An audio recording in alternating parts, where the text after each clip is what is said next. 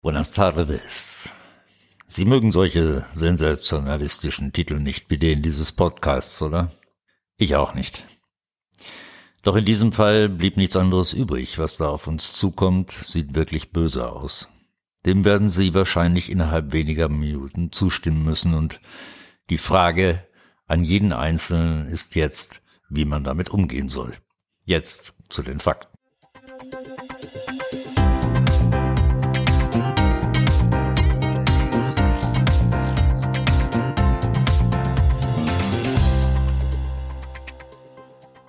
Im Folgenden werde ich so wenig Zahlen wie möglich benutzen und versuchen, den Sachverhalt so einfach wie möglich zu erklären, damit alle mitgenommen werden, denn das hier betrifft Sie ganz persönlich, mich und fast jeden anderen. Entscheidungen stehen an und die sind alle nicht angenehm. Der Crash in Europa ist bereits jetzt nicht mehr vermeidbar. In Deutschland und in ganz Europa gibt es schon lange eine Menge Firmen, die längst nicht mehr konkurrenzfähig sind und sich nur deswegen trotzdem mit Krediten am Leben erhalten können, weil das Geld so billig ist. Sogenannte Zombie-Firmen. Die sind im Prinzip längst pleite und müssten Insolvenzanträge stellen. Die Auskunftei Kreditreform schätzt die Zahl der in Deutschland aktuell verdeckt verschuldeten Unternehmen auf 550.000. Nun hat die Bundesregierung die Insolvenzantragpflicht bis zum Jahresende ausgesetzt und Wahrscheinlich wird das bis Ende März kommenden Jahres verlängert. Wer also jetzt überschuldet ist und insolvent, muss nicht zum Konkursrichter. Früher war das eine Straftat, nicht zum Konkursrichter zu gehen. Sollte die Insolvenzantragpflicht bis März 21 ausgesetzt bleiben, so wird sich die Zahl der Zombie-Unternehmen laut Kreditreform auf 800.000 erhöhen. Diese 800.000 Unternehmen zahlen bisher noch Löhne, Abgaben und Steuern, sind aber im Prinzip schon tot. Wenn Deutschland niest, hat Europa eine Erkältung, das war noch nie anders. Hochgerechnet sind es also in Europa mindestens weit über drei Millionen solcher Zombiefirmen. Durch die Politik gemachte Corona-Krise, die auf der Dimension einer Grippe fußt, werden im kommenden Jahr sehr viele dieser Zombiefirmen Konkurs anmelden müssen. Damit kommen deren Lieferanten, Vermieter und vor allem die europäischen Banken unter Druck, von denen viele schon jetzt kaum noch oder gar keine Gewinne mehr machen. Nur noch billiges Geld hält diese Farce am Leben. 1999 gab es 700 Milliarden Zentralbankgeld. Heute, 20 Jahre später, sind es 7000 Milliarden und jeden einzelnen Tag kommen 10 Milliarden hinzu. Von diesen 7000 Milliarden Zentralbankgeld insgesamt sind 2500 allein in den letzten sechs Monaten gedruckt worden. Auch unangenehm ist, dass jetzt gesunde Unternehmen Geschäfte mit diesen Zombie-Firmen machen und ihr Geld nie sehen werden. Damit kommen auch gesunde Betriebe in Schieflage. Ihnen, liebe Hörer, erzählt man, dass Deutschlands Wirtschaftsleistung in diesem Jahr um fünf oder sechs Prozent schrumpft. Das stimmt natürlich nicht und ist eine simple Beruhigungspille. Wenn allein das zweite Quartal 2020 mit minus 10 angegeben wurde, sollte das auch jedem schon mathematisch klar sein. Allein dem Inlandstourismus Deutschlands, sicher nicht die führende Wirtschaftssparte des Landes, fehlen derzeit 1,8 Milliarden Euro pro Woche. Jede Woche. In anderen Sparten ist es schlimmer. Wenn man alle Kennzahlen addiert, und die Mühe habe ich mir gemacht, liegt das wahre Minus in der Krise nicht bei fünf Prozent, sondern irgendwo zwischen 20 und 25 Prozent. Jede vierte Unternehmung ist faktisch pleite. Enorme Kreditausfälle bei den Banken werden unausweichlich dafür sorgen, dass man bald wieder Banken retten muss. Dafür werden die 2500 Milliarden gedrucktes Geld der vergangenen sechs Monate wie ein Kindergeburtstag wirken. Man braucht zur Bankenrettung ein Vielfaches davon. Wer sich die Mühe macht, alle Zahlen der einzelnen europäischen Länder zusammen, stellt fest, jedes Land, ich betone, jedes Land steht aktuell schlechter da als Griechenland 2015. Und das will wirklich etwas heißen. So sieht es heute aus und nun dazu, was unweigerlich daraus folgt, wie es weitergeht und was das für Sie persönlich bedeutet.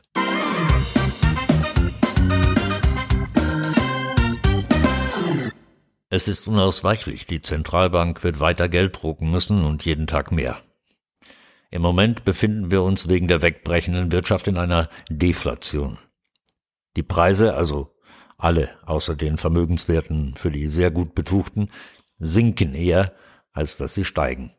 Die Zentralbank wird also die Druckerpresse jeden Tag schneller laufen müssen, die Zombie-Firmen kippen nach und nach weg, die Banken geraten damit in Schieflage und werden mit 5000, 6000, 7000 Milliarden gerettet, wer weiß das schon. Unvorstellbare Summen jedenfalls, gegen die die Bankenrettung in der Finanzkrise geradezu niedlich wirkt. Diese ungeheure Geldmenge wird ab irgendeinem Punkt Inflation auslösen. Auch deswegen, weil die Zentralbank aus Angst vor politischen Konsequenzen beim Gelddrucken weit über das Ziel hinausschießt und viel zu spät damit aufhören wird. Ich rede aber nicht etwa von der Inflation, die Sie kennen, also von diesen berühmten angestrebten zwei Prozent im Jahr. Bei den genannten Dimensionen ist eher das zu erwarten, was ich damals in Brasilien live erleben durfte, in Anführungszeichen. Zwei Prozent Inflation pro Tag. Damals durfte ich mir anschauen, wie Menschen am ersten des Monats Geld bekamen und es zu 100 Prozent am selben Tag ausgaben, weil sie wussten, dass sie in zwei Wochen ein Viertel weniger Gegenwert dafür bekamen. Supermärkte stellten extra Personal ein, um jede Nacht alle Preise umzuzeichnen und anzuheben. So etwas Ähnliches kommt gerade auf uns zu. Das Szenario von 1929. Erst immer noch mehr einbrechende Wirtschaft, Aktienkurse stürzen ab, Millionen Unternehmen in Europa, die pleite gehen, eine Bankenrettung mit etlichen Billionen Euro und am Ende, am Ende unweigerlich die Inflation, die Nominalvermögen, Rentenfondsversicherungen und Bargeld zerstört. Zur Bargeldabschaffung, das ist noch ein ganz anderes Thema, klicken Sie in den Podcast-Episoden bitte auf den Titel Jetzt amtlich erster Schritt zur Bargeldabschaffung. Dort finden Sie Einzelheiten. Diese Katastrophe, und das bitte machen Sie sich klar, ist schon jetzt nicht mehr aufzuhalten. Es ist zu spät, um das zu verhindern. Wenn die Inflation erst greift, werden Menschen zuerst Immobilien, Gold, Silber und andere Edelmetalle kaufen, um ihr Geld in Sicherheit zu bringen, danach Kühlschränke, Waschmaschinen oder Autos, danach Alkohol und Zigaretten, alles, was noch irgendeinen Gegenwert verspricht, wenn das Brötchen beim Bäcker 35 Euro kostet oder dieser Bäcker dann sagt, gegen Geld verkaufe ich dir nichts mehr, gib mir irgendwas anderes, was ich gebrauchen kann. Was folgt daraus für Sie persönlich? Zunächst sollten Sie, so glaube ich, einen Teil ihres Geldes unbedingt aus dem Euroraum rausbringen. Wenn sie Ersparnisse haben, um einen Sicherheitsanker zu haben für einen eventuellen Neuanfang. Kaufen Sie meinetwegen Schweizer Franken oder Rubel, englische Pfund oder sogar Dollar. Ganz egal. Die USA sind zwar auch in Schwierigkeiten, doch der Währungsraum des Dollar ist so enorm viel größer, dass da zunächst nichts passieren wird und wenn, dann viel später. Dann sind Edelmetalle sicher auch keine schlechte Idee, sorgen sie aber vor allem zunächst dafür, dass sie kaum Geld auf ihren Bankkonten haben aktuell, denn den Bankrun, den gibt es garantiert, wenn das Vertrauen ins Geld erstmal weg ist. Und dann kommen sie nicht mehr dran oder nur noch rationiert, siehe Argentinien. Und haben sie ab jetzt genug Geld oder Sachwerte zu Hause, die werden sie am Ort brauchen, schlicht um zu überleben, befürchte ich. Auf die Preisfrage, wann genau was passiert, werde ich nicht eingehen. Das hängt von vielen Faktoren aber ich bin ziemlich sicher, dass wir fast all das in 2021 und 2022 erleben werden. Denken Sie immer daran. Nicht ein Virus hat diese Situation geschaffen, die uns jetzt bedroht. Die Politik ist es mit mehrheitlicher Unterstützung aus der Bevölkerung. Wenn Ihnen diese Situation Angst macht, dann sind wir jetzt schon zwei Angst ist sehr berechtigt. Nur, Sie wissen ja spätestens jetzt, was auf Sie zukommt. Sie brauchen also nicht Angst vor Ihrer eigenen Angst zu haben, denn nur die frisst Sie von innen auf. Stattdessen planen Sie lieber jetzt, da noch ein bisschen Zeit ist, ob sie im Euroraum bleiben oder lieber sonst wohin umziehen wollen. Das überlege ich mir gerade auch.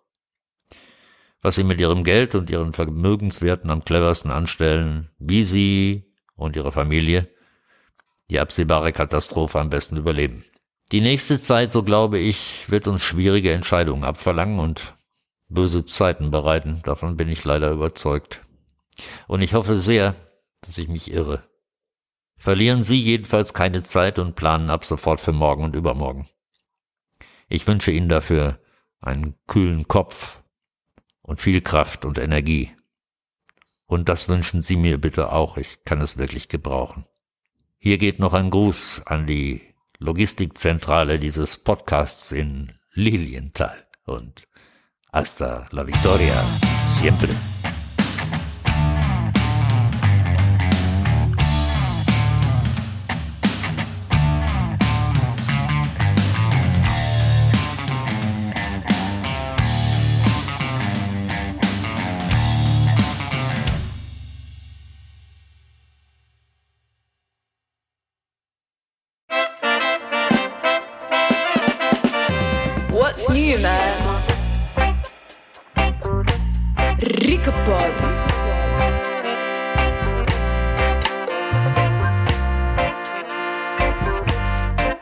Unbreakable